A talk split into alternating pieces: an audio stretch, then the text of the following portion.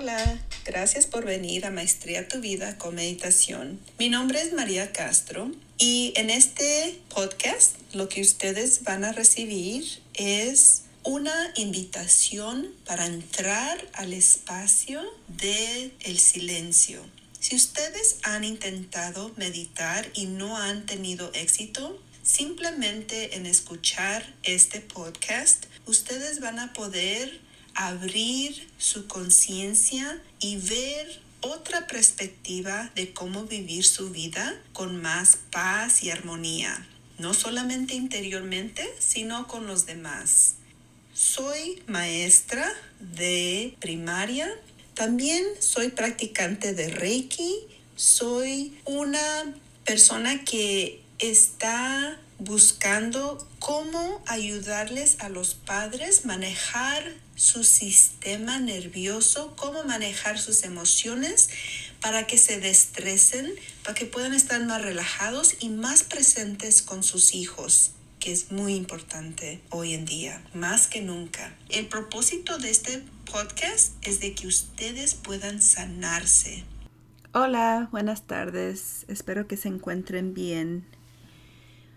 Hoy no les quiero dar por adelantado el tema porque me gustaría que ustedes escucharan este episodio con una mente abierta, sin pensar este tema es del amor o de perjuicios o de ser maestra.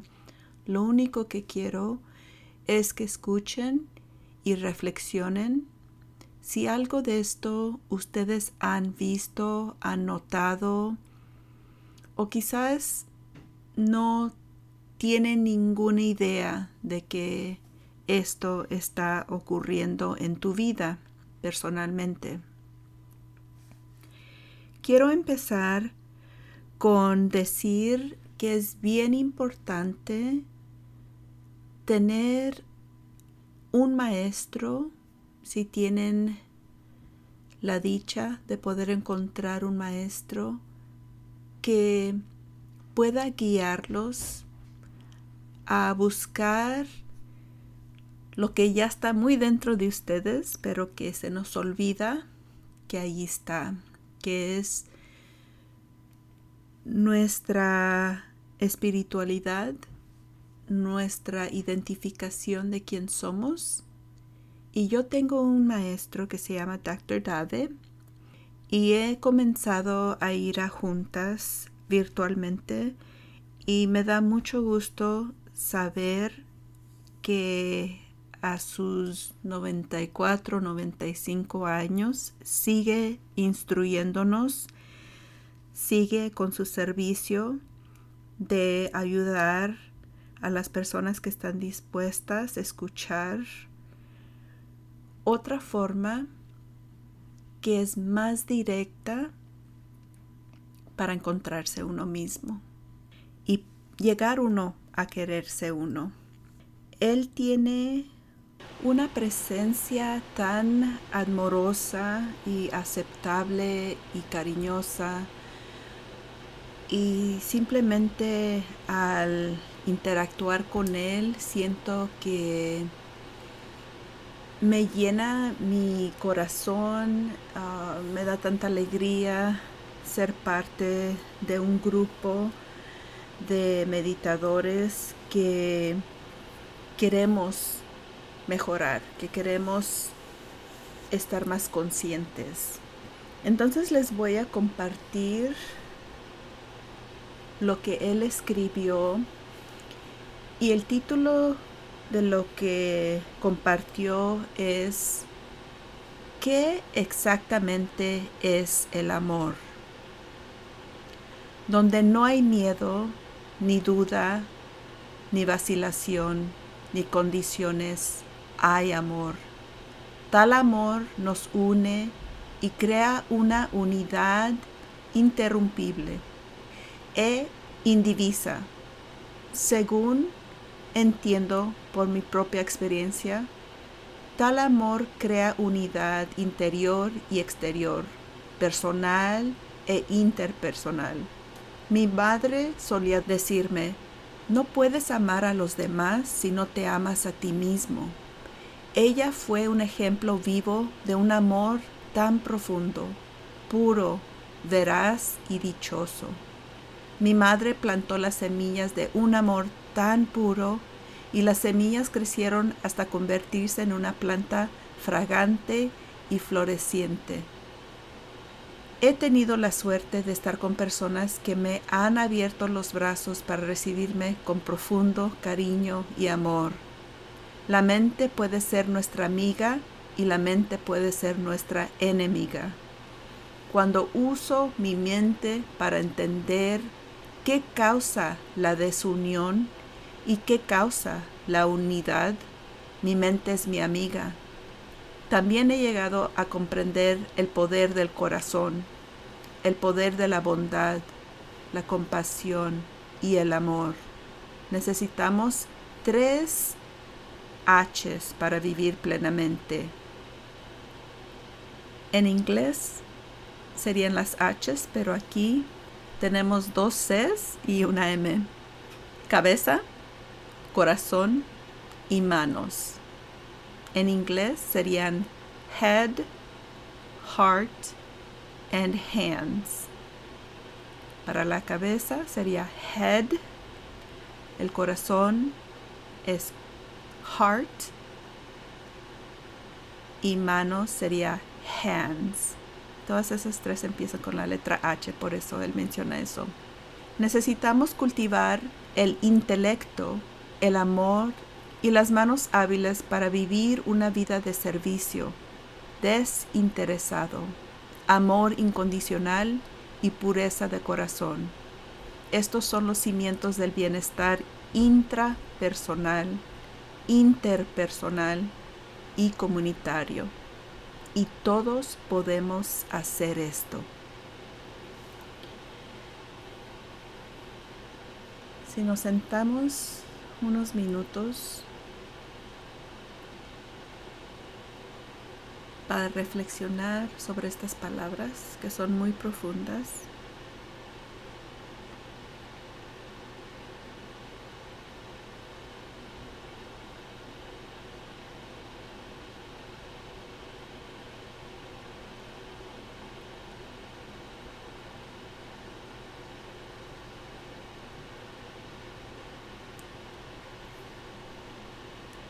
Me gusta porque primeramente nos indica que no es el amor.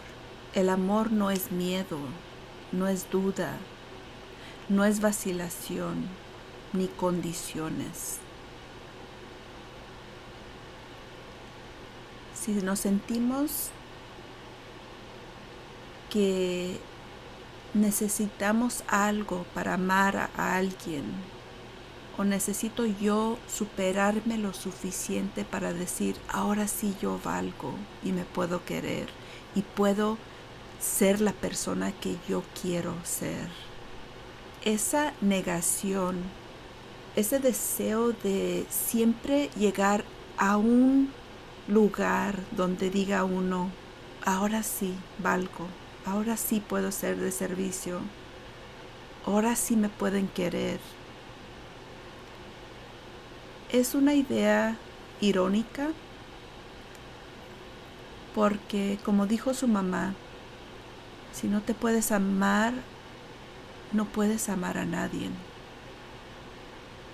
Gracias a su ejemplo, él pudo llegar a este punto de su vida de ser una persona tan amorosa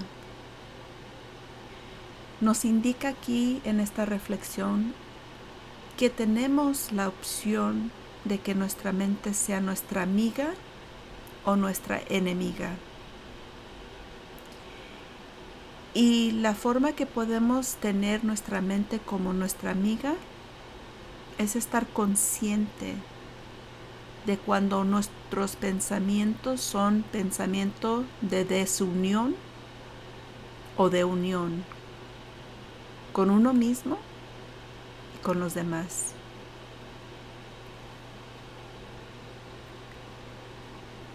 Cuando yo fui a la escuela para ser maestra, fue muy explícito la enseñanza de que necesitábamos ser la persona que mantuviera a nuestros estudiantes seguros. Físicamente es nuestra responsabilidad de que no se lastimen, que estén bajo nuestro cuidado y que puedan llegar a casa salvos. Lo que no fue instruido explícitamente era de que como maestras necesitamos apoyar a los padres en la crianza de sus hijos. Que no nos podemos enfocar simplemente en lo cognitivo, en lo mental, en lo académico del desarrollo del niño o niña.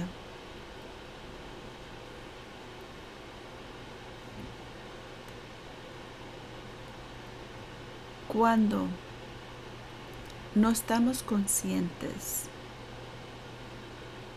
como ahorita que dije niño y niña, hoy en día necesitamos abrirnos a la posibilidad que hay personas que no se identifican como niño o niña.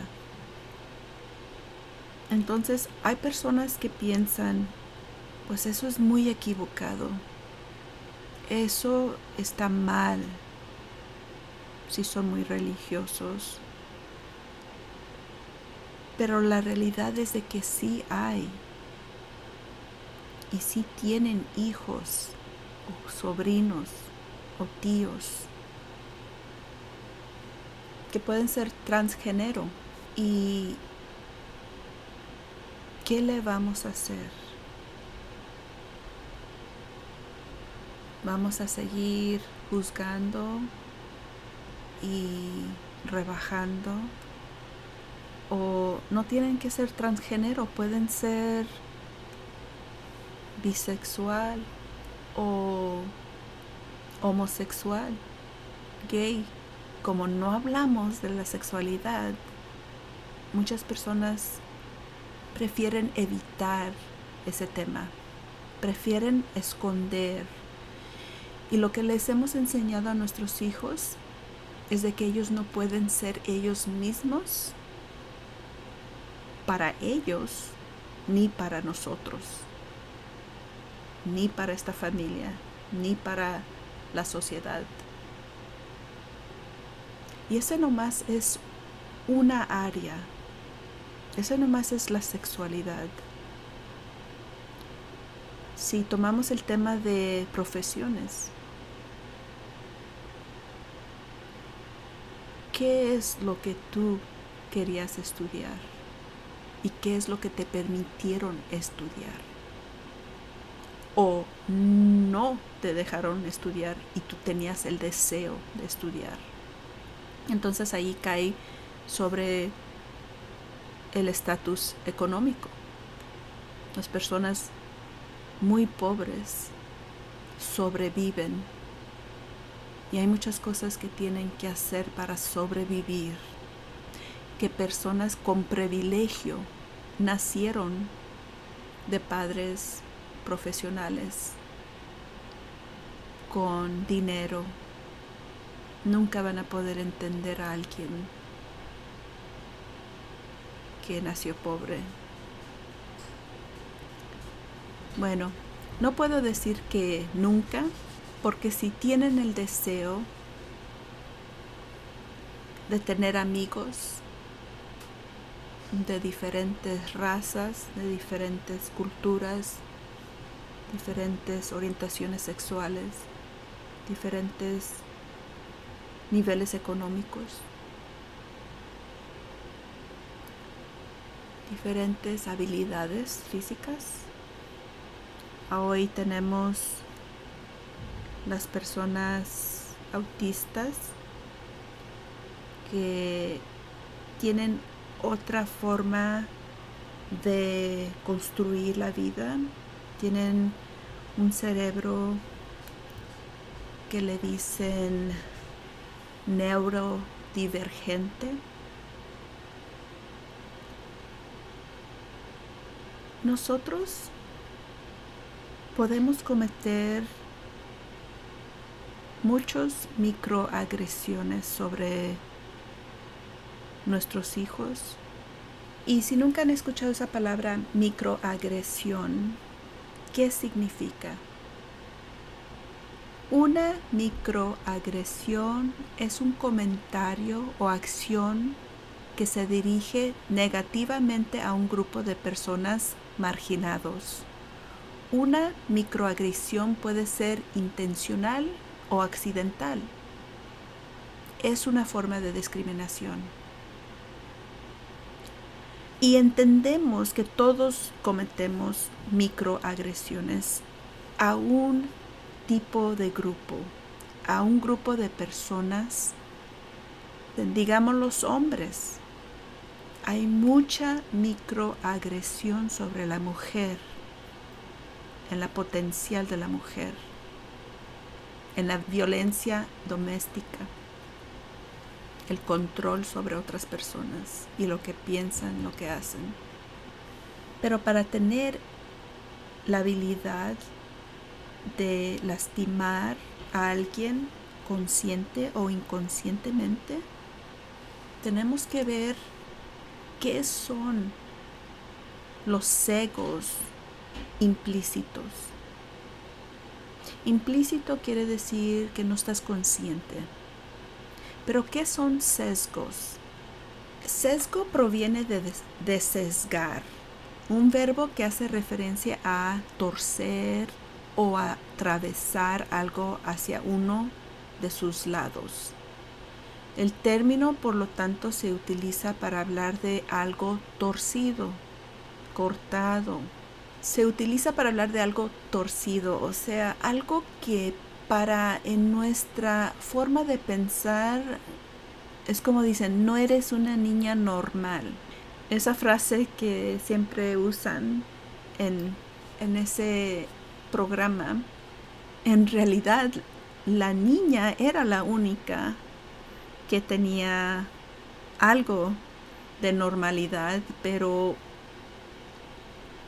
todo lo que nosotros, entre comillas, comentamos que esa es la forma correcta de comportarse o la forma correcta de ser, ese ya es un problema porque como vivimos una sociedad tan diversa, de diferentes culturas, y cultura no solamente es la raza que es uno, Cultura es cómo nos socializaron en casa, qué fueron los valores y los modelos que nos dieron en casa.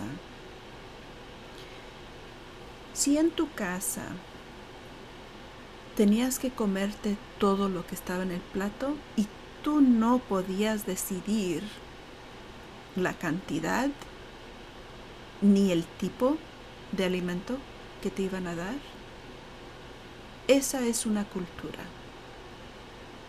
Te están enseñando que tú no tienes opción en lo que tus padres te van a dar de comer. Tú te lo comes y ya. La disciplina en casa. ¿Cómo fuiste disciplinada? ¿Cómo te enseñaron? La disciplina muchas veces simplemente pensamos que es en castigos, en consecuencias. Pero en la realidad la disciplina es, sí, vas a tener consecuencias por tus comportamientos, pero también te voy a enseñar lo que es recoger tu cuarto, lo que es sentarte en la mesa con los familiares y convivir juntos. Te voy a enseñar cómo yo valoro mi trabajo y mi rol de abuela o de madre o de padre. Todo lo que uno hace, los niños nos están observando. Cuando están tan pequeños, ellos no pueden diferenciar quién son ellos y quién son sus padres. Y se oye medio raro, pero físicamente sí, sienten que están separados, pero emocionalmente, mentalmente, ellos no piensan por ellos mismos. Ellos simplemente están reaccionando al trato que se les está dando. Ya después de los dos años, ya ellos empiezan a ser más vocal, quieren tomar decisión, quieren resistir lo que no les parece. Lo mismo ocurre en la adolescencia. Y son los tiempos más difíciles para los padres si no hemos trabajado en nosotros mismos. Si nosotros vemos que nuestros hijos hacen lo que hacen para irritarnos y no necesariamente porque es algo que necesitan. Entonces, si hay ese conflicto y hay esos uh, sesgos implícitos, lo bueno sería empezar a observar lo que uno hace y los miedos, las creencias que tan rápido se forman porque ya es un hábito que ya hemos formado, es una esquema que ya tenemos en nuestra mente, porque son cosas que han ocurrido que pensamos que así es como tenemos que reaccionar. Pero lo que pasa es de que cuando hay un conflicto o un desacuerdo con alguien, siempre queremos encontrar quién tiene la razón. Y en realidad no es de decir, esta persona tiene la razón y esta no, esta está equivocada. Tenemos que cambiar nuestra mentalidad en decir, vamos a compartir esos miedos que tenemos esas ideas que uno y el otro piensa de cómo vamos a crear a nuestros hijos. ¿Qué es lo que les está afectando? ¿Qué me está afectando a mí? ¿Cómo estoy yo percibiendo mi rol como madre o padre? ¿O como trabajador? ¿O como amigo? ¿O como hermano o hermana? ¿O esposo o esposa? Entonces quería empezar hoy con definir esos términos y que en estas dos semanas ustedes piensen si lo pueden ver en su vida. Cuando ustedes están discriminando a alguien y por qué. Los están discriminando por su color, por su habilidad física o cognitiva por haber tomado una decisión de separarse o divorciarse de alguien? ¿O qué es lo que yo acepto en mi vida que no estoy de acuerdo, pero lo sigo haciendo porque es mi obligación? Ahí no estoy tomando en cuenta mi crecimiento, mis deseos. Porque cuando estábamos chicos no teníamos opción, no teníamos voz. Y ahora que somos adultos necesitamos ejercer nuestros deseos, tomar decisiones que son buenas para nosotros y para la familia y ser más vocal, ser más explícitos en qué es lo que desea uno. Muchas personas no se toman el tiempo ni de considerar que tienen el derecho de tener metas. Simplemente están en la rutina de proveer, de sobrevivir. Eso de pensar y sentarse a reflexionar qué es lo que siento, eso es para personas que tienen dinero, que no tienen nada que hacer. Entonces allí ese es un sesgo. Porque no importa el estatus económico de uno. El tiempo es lo mismo para cualquier persona.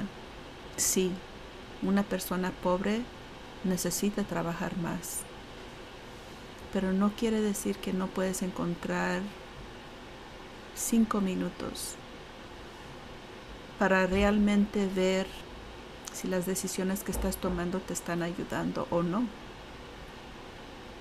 Cuando yo fui a la escuela para ser maestra, nunca nos ofrecieron un curso de crecimiento personal. Eso lo dejan al criterio de uno. Pero en realidad es algo que necesitamos en cada profesión. Tenemos que trabajar en nosotros mismos antes de poder estar allí para los estudiantes, los doctores para sus pacientes y las enfermeras, los abogados para estar allí para defender los derechos de las personas. En cada profesión se ocupa una superación para poder sanar traumas y para estar consciente de esos sesgos implícitos que nos afectan y que afectan a nuestros hijos. Si uno no se siente parte de un grupo, hay muchas personas que no se sienten parte de su familia, no se sienten seguros, no se sienten amados en ese hogar. Entonces, ¿cómo quiere uno que esas personas florezcan como mi maestro mencionó? ¿Cómo esperamos que esos hijos nos busquen, que nos tengan confianza,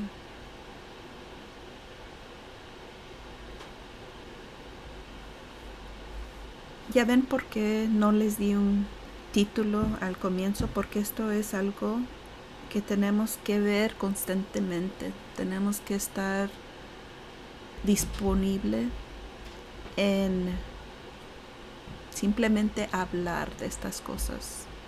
Como en la clase siempre les digo, piensen lo que quieren decir, díganlo y después compártanlo y escríbanlo. Todo lo que escribimos ya lo hemos pensado. Muchos no lo podemos expresar con nadie porque no nos van a entender. Hay veces que cuando tenemos un problema, sí se lo expresamos a otra persona y ya de menos ya lo sacamos, ya nos escuchamos mencionárselo a otra persona y eso nos ayuda a entender un poquito, ¿realmente me siento así o realmente pienso eso?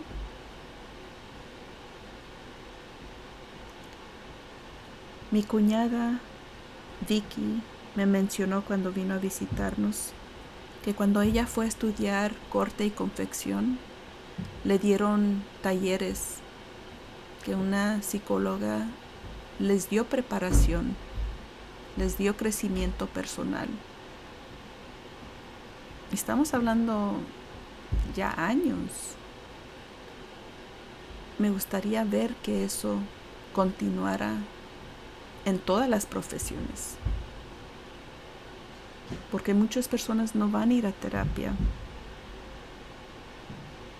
Muchas personas no han recibido esa ah, ese sentimiento de que pertenecen, que valen, que merecen ser escuchados.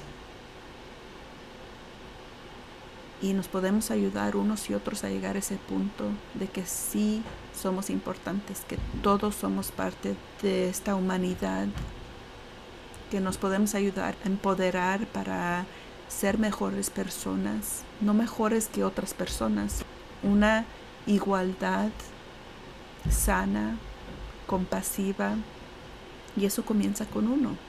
Y se escucha como mucho trabajo, se escucha que cómo puede uno trabajar en tantas áreas, tantos sufrimientos. No podemos cambiar el pasado, pero podemos transformar cómo vemos nuestras traumas. Podemos sanar cómo todavía tenemos una relación con esas heridas, que no las queremos soltar, que se han atado a nuestro cuerpo, a nuestra mente. Hay una guerra interior que no nos deja vivir que nos acostumbramos a ese dolor que no es necesario.